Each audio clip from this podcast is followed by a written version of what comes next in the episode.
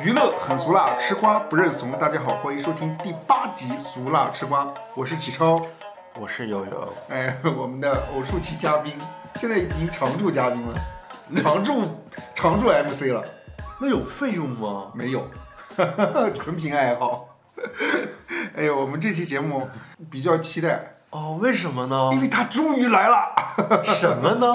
微博之夜。哦，因为你很兴奋，我也很兴奋，我就把它带动起来。我是抱着吃瓜的态度，就是想看、咱们这个节目不就是吃瓜吗？啊，对，为什么你会觉得兴奋呢？我是觉得整个就像一场华丽的闹剧，就感觉真的有有场戏让咱们好看了，是吧？对，就是不关心具体谁会得奖，因为每个人都会得奖。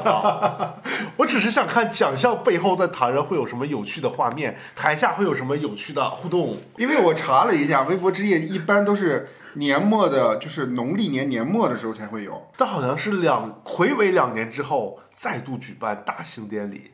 对，反正就是之前疫情的时候，可能没有那么太大型的。反正我记得一开始营销的时候，它营销时间就特别长。关键还有一点就是，大家不都是这呃这两年不都是之前都是在线上嘛？这次好不容易线下聚在一起了，不是也有一些颁奖什么金鸡奖颁奖，不也全都是？但也都很，因为因为还是有一点限制，比如说你去哪儿都得做核酸，然后去哪儿都得要一些什么东西。但这次微博之夜其实也有挺多争议和嗯，值得咱们讨论的，就是拿拿出来吃瓜的。喜超说一下。第一个瓜就是红毯取消了。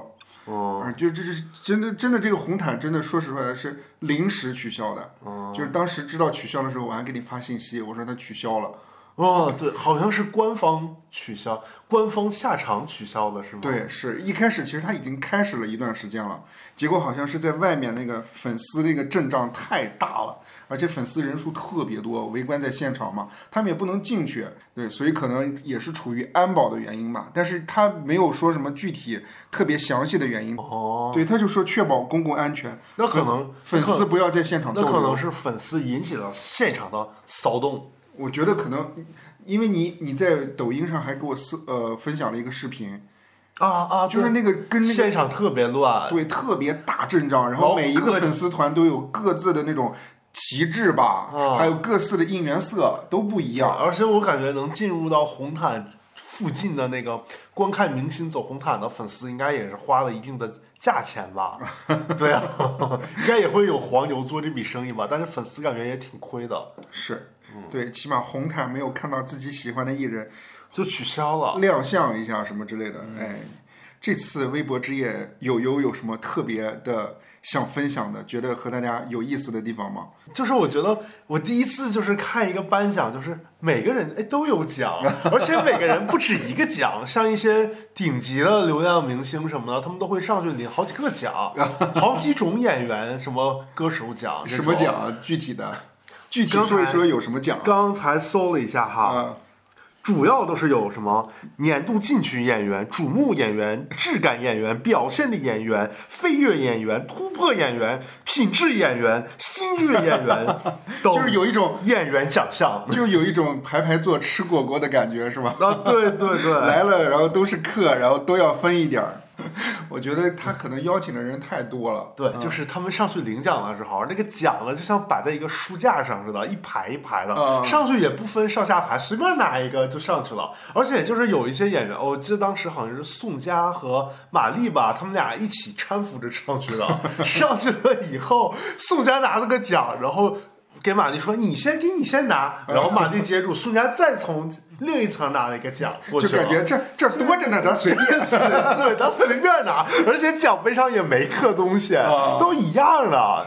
奥斯卡是也是没刻东西是吗？后面奥斯卡是应该那个奖杯上可能会刻什么演员或者什么的这个奖项，但是你的名字会在奥奥斯卡得奖之后，他给你刻上去。哦，明白明白。像那个，因为我也看网球嘛，网球大满贯奖项就是上面都会刻历代得过这个奖的人，嗯然后等你赢了之后，会把你的名字刻上去。啊，啊，就再添一行。再添一行，对，是这样的，所以都会有很多象征性意义。像咱们这种没有什么象征性意义的，哎，也挺特别，就是很有品质感觉。就是吃果果吗？对，哎呦，我还有一个问题，就是你觉得为什么明星都愿意去这个微博之夜啊？因为感觉这个微博之夜有曝光度吧，有曝光度就是有话题嘛。我觉得微博其实本质上还是宣传的一个平台，现在还是主流。嗯，对，就是虽然抖音大家用户也很多什么之类，但是比如宣传剧啊，还有比如说，而且我觉得微博本身就是娱乐圈的一个，综合性平台不是它可能就是粉丝文化的一个发源地，或者说叫，嗯，对，就比如说有超话，有什么打头，有什么投票这种概念，可能就是在微博玩的更溜一点，就粉丝圈可能更认可微博。因为可能你像就是影呃娱乐圈里边儿什么音乐、电影、电视有各自的奖项，对，然后呢，像各个平台，你说什么腾讯、爱奇艺、优酷什么的，优酷好像没奖哈，嗯，他们那个奖项也局限于自己平台的剧和节目。对对对对，但是你看，就是这种微博，它属于利用了自己的本身的这个娱娱乐场的平台，它能把综合性的各种艺人、什么体育明星、电影导演全都弄到一起，然后全都是那种有热度的，感觉还挺特别的。是，对，但确实微博也挺有这种号召力还有。央视的参与，而且还有一点，我为什么觉得嗯说，呃，就是它能号召这么多人？我觉得本身微博也有一种流量流量的那个意因为意思在里因为它。可能就是造制造流对对量对对对的对本体嘛。对，或者说，比如说一一说到某一个数据的时候，都会引用微博的数据。嗯，是对，所以对于很多明星来说的话，这也是给平台一个面子。我觉，得反正也是曝光，我觉得还是曝光度会有话题嘛。是我我们再分享一下，就是整个典礼期间、盛典期间有一些特别有趣儿的意有意思的事情跟大家分享一下。啊我跟大家分享的就是那个导播嘛，就是哦来回切画面，但是那哦个切画面是有是有是有含义的，嗯啊，比如说呃就是。嗯，看到 Angelababy 的时候，然后就就切黄晓明；看到黄晓明的时候，就切 Angelababy。呃，王一博上台领奖的时候，就切肖战的粉丝。比如，比如说 TFBOYS Boys，比如说王源上台的时候，就切，比如说易烊千玺，就这样子的，哦，就没没有同没有真正的靠在一起，但让大家觉得好像是同台了。哦，对，就这种同台方式。明白明白明白。呃，大大大家有一点说到，就什么《仙剑奇侠传》又重聚了，哦，对，就这种，就刘亦菲、胡歌、刘诗诗、杨幂他们几个，对，是。然后唐嫣还被困在门外。唐嫣说之前接了一场另外的直播嘛，呃，关键还有一点就是，呃呃，Angelababy 然后在台上的时候，画面切到了黄晓明，黄晓明旁边坐着李冰冰，冰冰，这然后李冰冰嘴型上说：“你觉得她漂亮还是我漂亮？” 把我乐死了。是，哎呦，就这种排排坐吃果果的这种，其实典礼其实挺多的。对，我知道的啊，就比如说爱奇艺的《尖叫之夜》。哦，对，它其实就是把前一年的，比如说播的比较好的剧啊，或者说在平台上，然后播放效果比较好的，尤其是声量比较大的明星选，秀的演员，对都请人什么的，对嗯他他也会颁各种奖嘛，要不然的话，那个盛典干什么呢？除了表演之外，嗯，对啊，而且还有那个腾讯的音乐娱乐盛典哦也有，对，然后那个抖音，哦抖音不是也哦之前举办过几次吗？快手也有。快手吗？我不记得了。快手有年度百大主播，叶文是其中之一。但是那个和微博之夜的量级又不太一样，那个快手可能还是专注于自己的那个创作者，对。东北民间创作者。那你这么说，哔哩哔哩还有百大 UP 主呢？哦，对啊，对，那那个就就是纯自己造出来的嘛。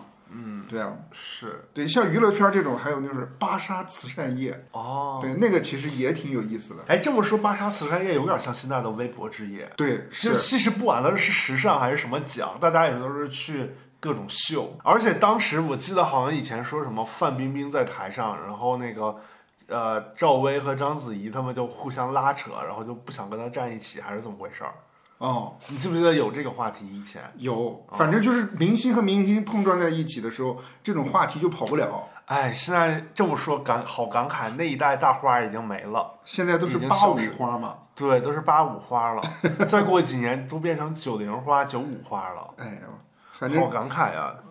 我们要不要聊聊那个粉丝阵仗特别大的事儿？因为我因为我知道好多粉丝是好之前很晚，然后就去排队去了，占座呃占位置。我怎么感觉这么像去看天安门看升旗呢？反正我觉得真的粉丝太疯狂了，而且那个那个那个动力太强了。哦，对，我觉得太有组织了。这这这个执行力，我觉得没谁了。因为明星都有自己的运营粉丝运营团队嘛。但是这个也容易被反噬哎，就比如说因为粉丝太那个什么了，就取消掉了。是这个啊，你说粉丝那个，我想到了之前爱奇艺的那个《青春有你》那个什么什么奶倒奶事件。哦，对对对，哦对。但是我还有说到一个事情，就是也是爱奇艺的有一个尖叫之夜，哦有一年尖叫之夜也是请请到了 TFBOYS，嗯但是当晚其实之前预预计的是 TFBOYS 上台会表演，嗯但是后来好像就是因为现场，然后可能就是因为。呃，就是审核没有通过嘛，嗯然后就怕粉丝可能会出危险，于是就没有表演，结果就被现粉现场粉丝骂，他们仨合体表演吗？对，是无预警的，然后就取消掉了。哦，对，但是这个我当时，哎呀，我确实不知道背景是什么，但是我觉得其实粉取消的也有一点合理吧，因为现场粉丝真的有点太狂热了，就怕出现问题和危险。嗯，对，哎，咱们小时候有什么明星或者什么团体让咱们这么狂热吗？咱们那年代有吗？就那种特别狂热的挤进去，非要看，然后为了这个偶像互相撕逼的，没有，好像没有，是不是？对，周杰伦什么的有吗？也没有吧。有撕逼也都是在微博上撕吧。对，好像没有这么狂热。现在粉丝，反正打头数据啥的都是微博起来的嘛。嗯，对，你看你微博也是个始作俑者。说到这个 TFBOYS 了，有几条消息吧，想跟大家分享一下。好啊就是 TFBOYS 出道十年了嘛，嗯，对，然后今年蚂蚁竞走十年了，就是今年，然后一直说是要举办十周年的演唱会，嗯，对，然后我跟大家说一下，在十周年解散演唱会是吗？应该也不叫解散演唱会，就是十周年出道的演唱会。啊，对，从年初开始就有传闻，一开始网传是在说是七到八月份会开演唱会，嗯，对，然后结果二月七号的时候，经纪公司就发布声明，TFBOYS 的十周年演唱会确认规划中，就二月七号的是这么样。然后后来又网传说批文已经批下来了，已经报备了，备案已经完成了。嗯，结果三月十四号的时候，公司又再不辟谣，说许网传演唱会许可证这个事情尚未报批。昨天晚上微博之夜的时候，王源儿在领奖以后就说，就感谢粉丝嘛，希望很快和大家在这里。就只现场就是梅奔嘛，就是梅赛德斯奔驰那个演唱嗯演呃那个体育中心嘛，说再次相见，然后结果粉丝就去炸锅了，他可能就间接默认了这件事对可能会发生。但是我有看，就是说这个 TFBOYS 演唱会这个这个留言下面，好多粉丝就开始骂，互踩骂。我看到粉丝留言说什么别带王俊凯，什么之类，要不然就是说什么啊，我可嫌弃二手烟。就二手烟，你知道是啥吗？就是那个王源不是抽烟吗？啊，讽刺的是吗？对，哎呦，我觉得粉丝互掐真的，TFBOYS 开演唱会也挺难的，我觉得。我觉得那现场得多乱呢。而且三足鼎立嘛，我觉得现场秩序就是一个很大的一个难点。我举个例子，比如说足球比赛的时候，两方的支援的球迷进场时间是不一样的，退场时间也不一样。嗯，所以你你你仔细想想，如果是三个人一起办演唱会的话，那主办方得多费心。是对，而且是得多大的场地啊！他们有什么作品吗？除了那个什么青春什么手册，其实三个人合体的作品很少。嗯，对，因为目前现在都是三个人，然后分别去，呃，发展自己的事业嘛。对，王源儿，然后不是现在在上学嘛。哦对，王俊凯现在也有自己的电影作品，然后易烊千玺，什么的，对，嗯易烊千玺也主要是往电影方向发展。对，王俊凯有张译老师嘛，他俩合演了好几个了。对，我觉得是不是经纪公司在这个上面，然后是故意引导的呀？或者说他没引导好？我觉得应该是背后每个人都有自己的资本力量，然后资本的力量会让他们有不同的资源和不同的发展。嗯，我我觉得这个其实这个现象还有必要单独拿出来好好的聊一聊的。我其实觉得，如果之前忘了在节目里有没有说过，我觉得易也不是易烊千玺，就是如果 TFBOYS 拍一个从成团到至今到后来可能陆续再往后十年二十年的一个成长纪录片的话，应该会挺有意思，因为他们的成长是跟中国的时代背景相结合的，会很有意思。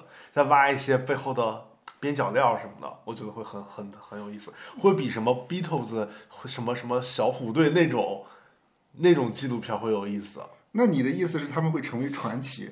不是，他们会，他们是时代所所推出来的一个符号人物。对，是，嗯，就他跟咱们这个年代不一样嘛。其实所谓传奇，都是跟某个时代紧扣在一起的嘛。是对，比如说邓丽君啊什么的，迈克尔·杰克逊啊，对，是王菲啊。你看王菲也是处于一个特殊的时代嘛，就是那个时候港台文化，它恰好也在香港，对，然后是港台文化流过来。嗯，那你 TFBOYS 算是真正的属于养成系了吧？我觉得就是流量时代吧。我觉得流量时代他们是就是吃到红利最大的吧，应该比那些后来什么选秀或者是呃练习生或者是什么归国华侨回来的那些人得到的红利更大吧？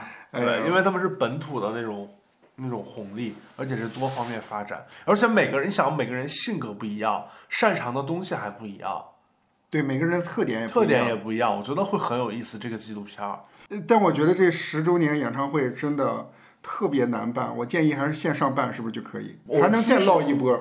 我其实刚才有想过，嗯，就可以不同地方办嘛，比如说什么易烊千玺在北京，然后那个王源在上海，然后王俊凯在广州，同一时间吗？同一时间，然后不同场地，每个场地全是自己的歌迷，而且每个场地都可以，如果都是单个人的歌迷的话，会聚集很多人嘛，会是三倍的那种票量，而且每每一场都是自己的粉丝，也不会打架。对，而且就是你比如说想看三个人合体，那他他们他们就可以在画面中合体吗，现场连线、啊，现场连线合体吗，弄个大屏幕，那演唱会赚那么多也不差两块屏幕。但你发现没？微博之夜晚上这三个人没有怎么太多的交流。是我有看到，好像是那个王俊凯上台要跟谁打招呼，然后周深吧，啊周深呃好像是，然后他旁边站的是王源儿，是不是？对，然后也还没打招呼。闪躲了一下，感觉三个人可能因为也是有一些就是妙不可言的关系。不是，可是现场其实很容易就打招呼了呀。嗯，对啊，是侯洪亮都给肖都跟肖战打招呼了，让肖战粉丝狂嗨。对啊，就我不知道，就是是经纪公司刻意为之呢，还是说怎么回事儿？我觉得可能也是这几年，因为你看三个人这几年也没有什么合体，粉丝觉得嗨就可以了。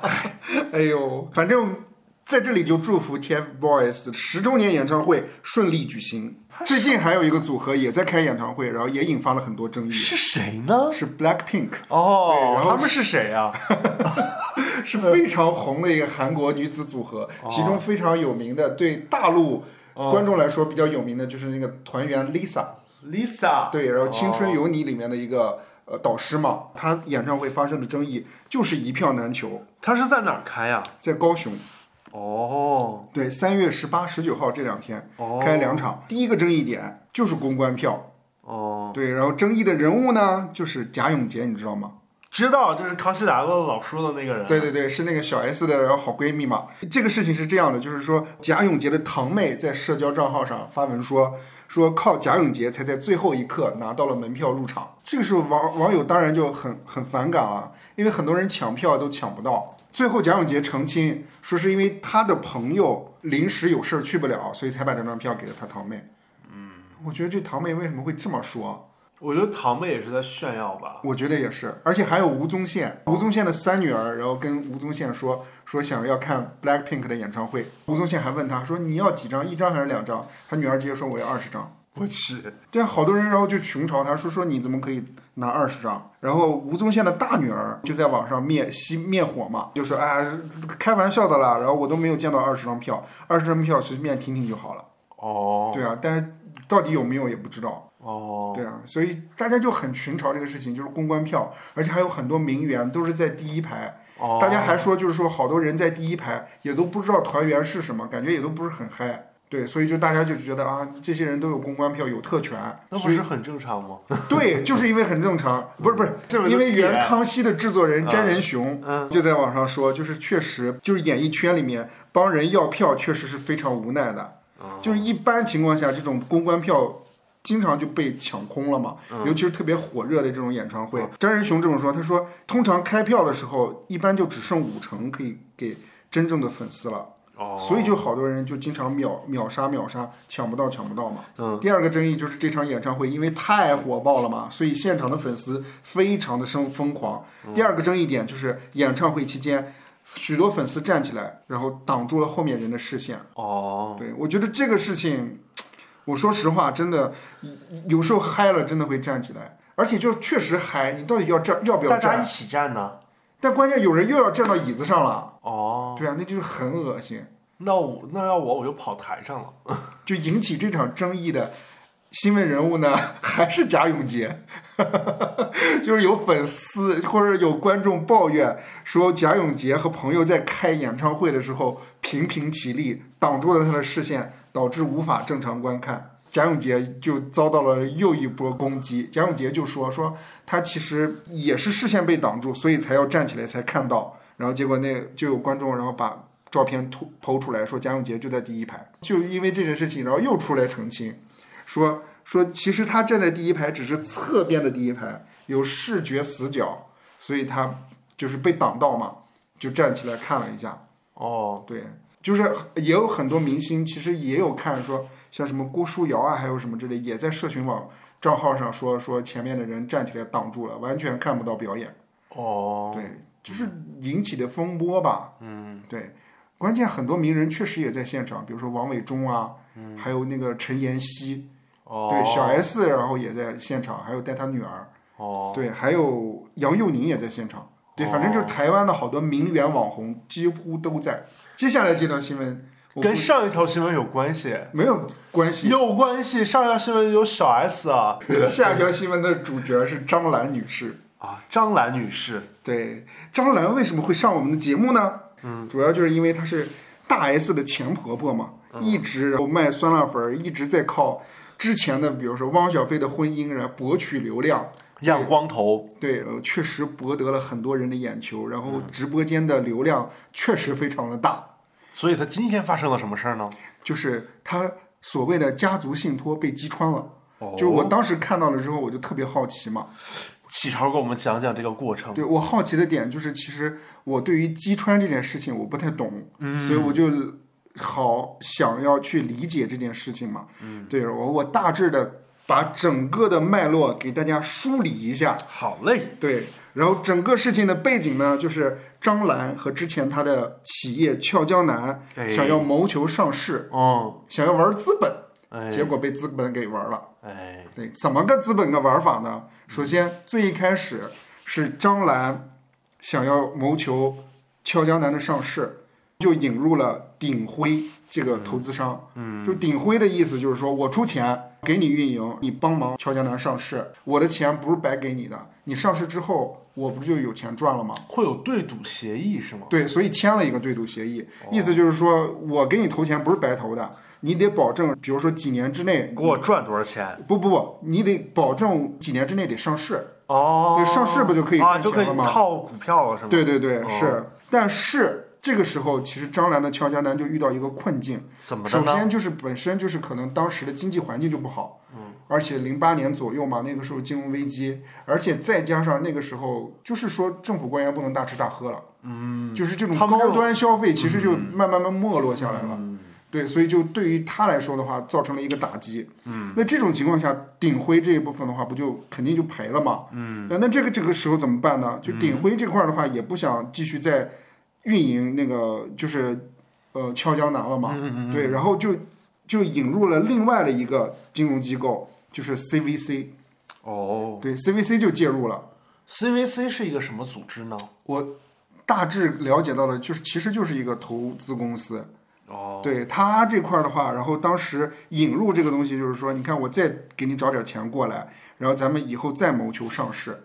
哎，那会不会是鼎晖已经发现了俏江南可能没有办法给他带来那么大的利益，所以说就找鼎晖呃找 CVC 对接盘了呢？嗯，也可以这么理解。有那可不可以理解这个 CVC 可能是个资深接盘，就是那种接盘师，然后可能会搞一些嗯背后的小小手段什么的，所以他鼎晖找他接盘的呢？这个咱就不知道。但是 CVC 当时嗯张兰接受采访的时候，他是这么说的：张张兰选择 CVC 是因为 CVC 当时是最激进的，嗯，就是比其他投资人更激进，就而而且还亲自到访公司拜访，就打动了整个团队，哦所以他选择了 CVC。其实就是张兰是主动选的，嗯不是说人家逼着你怎么怎么样。张兰选择了 CVC 之后，CVC 在陆续接手之后，发现了一个问题，就是哎，你之前跟我说的一些流量啊、数据啊，还有就是营收啊什么之类的，和报给我的不一样。有造假吗？对，他就怀疑有造假，哦，所以他就专门请了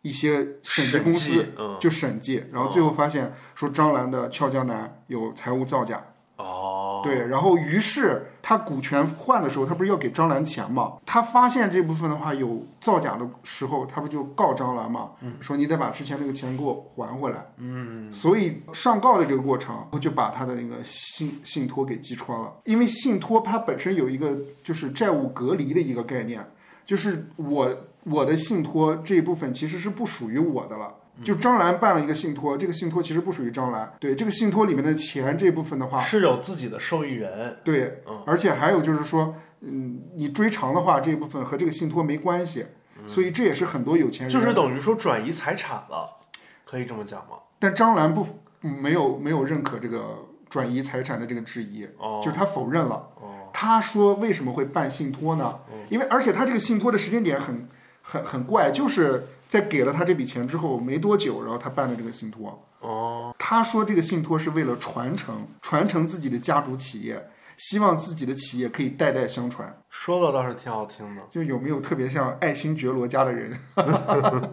为什么会击穿呢？就是因为这个证据链的时候，发现张兰动用了信托里面的钱，而且是有张兰签字的，而且把这笔钱转走了，把信托里面的钱转走了，去买了纽约的一栋公寓，在纽纽约买房地产了。这个信托就相当于是假信托，被击穿了。哎，什么叫假信托呢？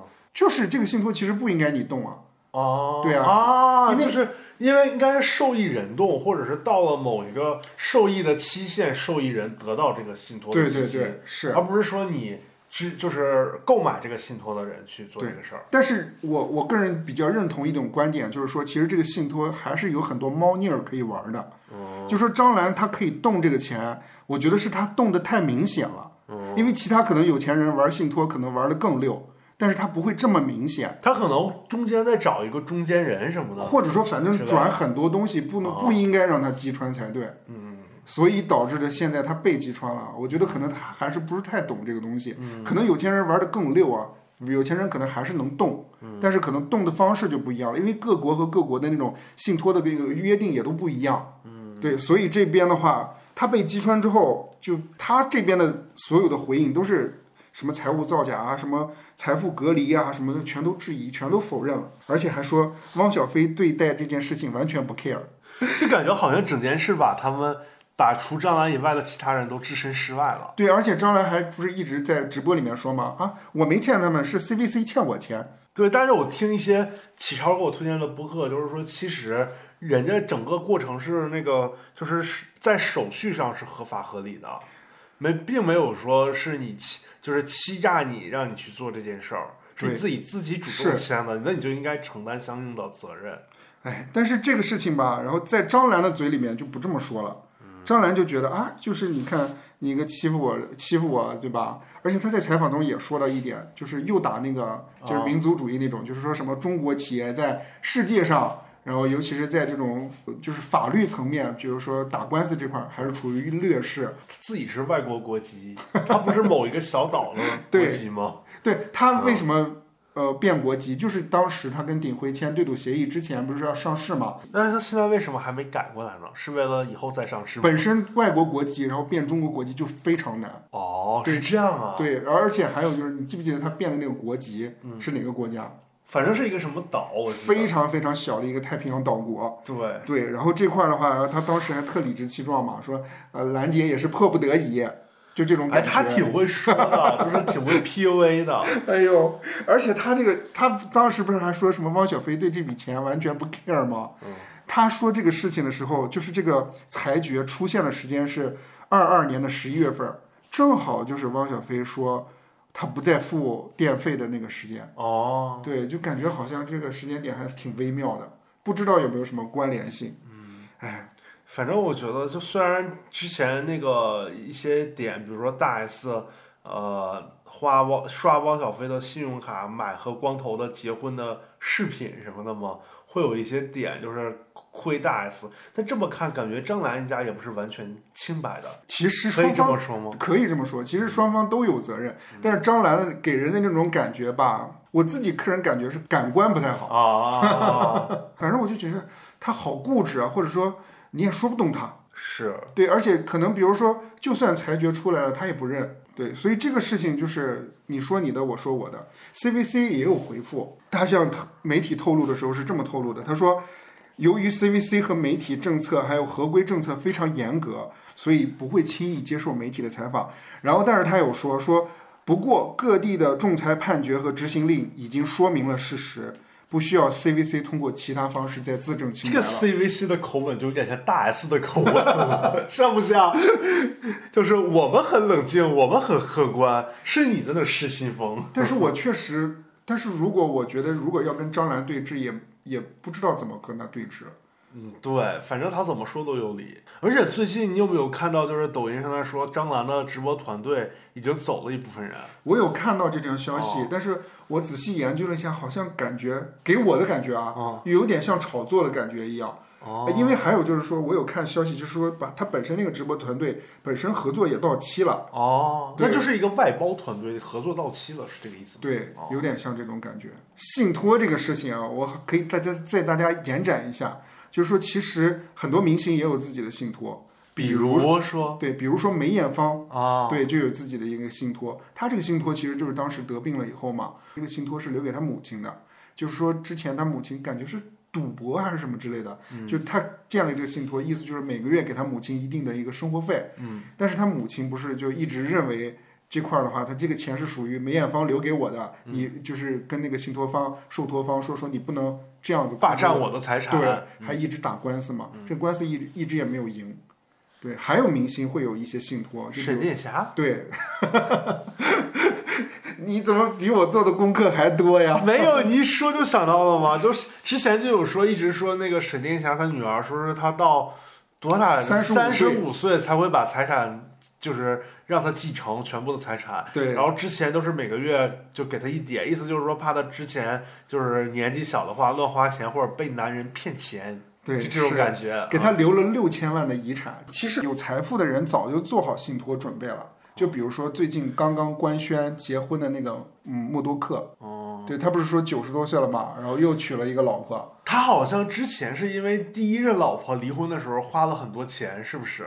啊，还是斯皮尔伯格，反正他们俩有一个花了很多钱，所以后来就都有婚前婚前那个协议，财财产都写的很很清楚。婚前协议是一个，还有就是那个信托，家族信托，他其实已经把钱大部分都留给他孩子了，他早就把这个钱然后做好隔离了，所以就离婚的时候这部分钱不会动，他本身肯定很有钱了，当然离婚可能也会分一定的财产，但不会特别多，嗯，对不会伤到根基。对，不会伤到根基，嗯，所以我觉得有钱人的这个世界吧，真的咱们跟咱们不太一样，对兰姐呀不容易啊，是对，兰姐在直播间呢，对此事呼吁大家，希望大家实事求是，不要造谣诽谤。理性消费。呃，我觉得这个事情，然后就是公说公有理，婆说婆有理，我觉得就是等法院判决就行了。是，对，然后嗯没别的事情了。啊，张兰也说她会一直在，呃，她在准备上诉。主持人问她说，说你对这个上诉准备的怎么样？他说，嗯，已经准备的非常充分了。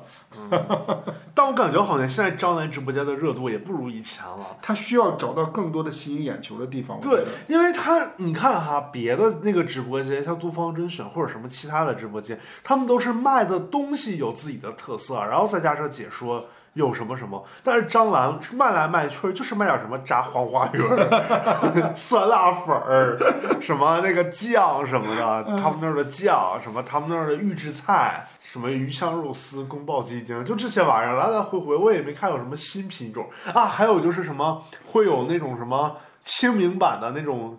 预制青团儿，我觉得他可能还是主营麻六记嘛。对，什么都是麻六记，什么馅儿饼、汤圆儿啥的，就来来回回。它的产品没有什么，就你买了一两次之后吧，你也不会总吃。对，对，也不能天天老买酸辣粉儿、买汤圆儿吃。那汤圆儿一年买一次就行了。这对于一个直播主来说的话，其实对于产品的扩容还是非常有必要的。对呀、对，明显的感觉我觉得选择一定要多一些。对，我觉得你可以卖一些，你看麻溜记它本身店面那么火，你可以卖一些麻溜记的团购的东西，没准还会有人买呢。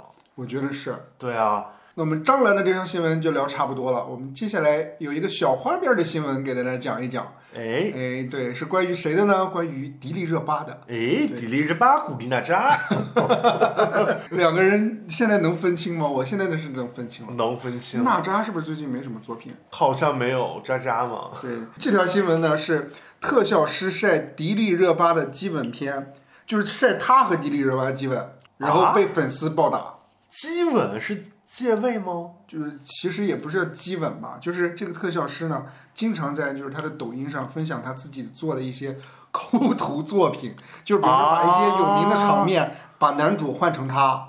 啊，对，他就有一个片段是在《你是我的荣耀》里面，男女主在车内接吻的画面，把自己换成了杨洋。对对，就网友就抵制他嘛。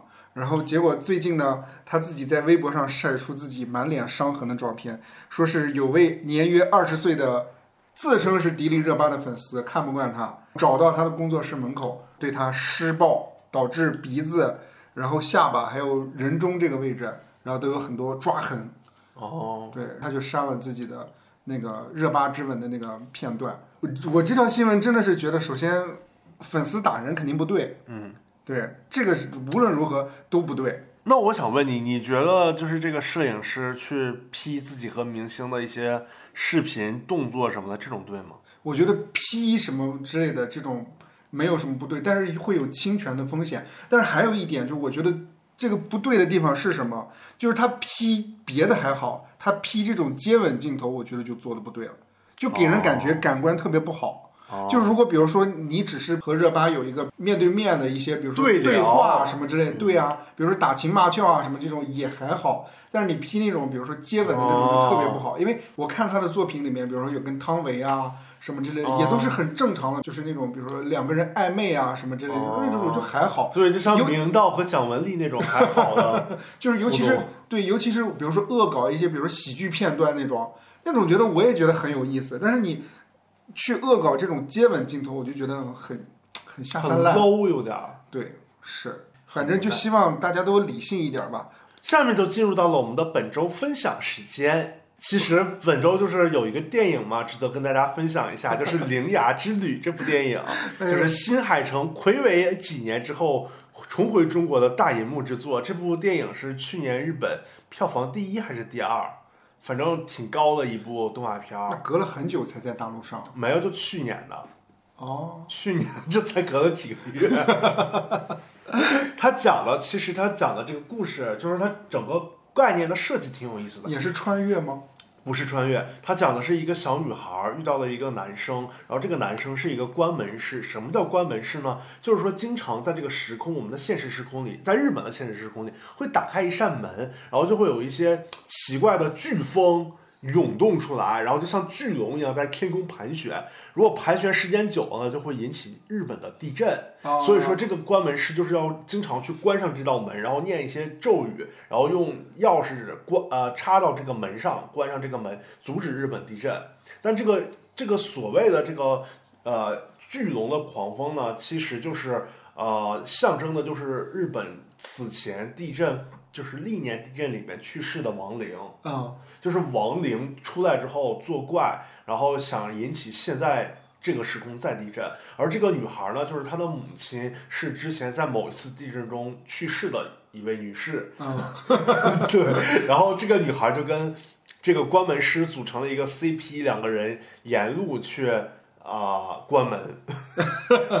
其实这么一个故事，就是一个公路电影的治愈的故事。当然，它还有一个高概念，你想，就是关门的这个动作，其实是阻止了阴阳两个世界，因为一直老说日本是那种呃，神明是鬼神之之类的，对对，对对对，鬼神之说比较多的地对，就感觉这个概念设计的还是挺有意思的，而且这个男主呢，中间还被一个小猫，就那个猫代表的可能就是就是那种可能有像神灵的一部分的存在吧，然后被那个小猫施了一个哎小诅咒，然后变成了一个小凳子，所以说它中间一大段基本都是以小椅子的形式存在，然后女孩就带着这个小椅子啊、沿路去关门。你看的感觉会很新鲜是吗？对我看着感觉还挺好看的，因为它的画面呢不像，呃，深海什么的，嗯。或者是什么魔童降魔童降生什么的哪吒。哪吒那种，嗯。就是特别鲜亮，它有一点就是旧旧的那种日本动画片的那种质感，但是呢，很多场面什么的还是挺好看的，就是那种日本上空是飓风，嗯，然后那个下面的老百姓在那儿该干嘛坐地铁、下班吃饭，该干嘛干嘛，不知道马上就要发生地震了，哦还挺有意思的。然后只有女孩和那个那个闭门关门师能看见，然后两个人要去阻止。你各种你说的这个让我想起那个新海诚的那个在也是在大陆上映的那个你的名字，那个不是也是男女互换，然后同时时空穿越嘛？嗯对，然后就是也是拯救自己那个小村落，嗯，对吧？也是拯救了整个村落嗯，的那个故事。对。而且我其实觉得最震撼的呢，倒不是说它的煽情和故事本身，最震撼的是就是每次片头出字幕的时候，嗯因为它不是关门嘛，嗯它会就是有一个大的那种关门的场景，关完了之后，那个门啪一下关上，然后出字幕“铃芽之旅”，就感觉特别震撼。真的那个那个那个场景，你一定要去电影院看，在家看电视是没有那感觉。那个那个当时那一瞬间会给你灵魂直击，就是击穿你的灵魂，就像击穿那个信托基金一样，击穿你的灵魂，你知道吗？哎呦，真的会有那种震撼的感觉。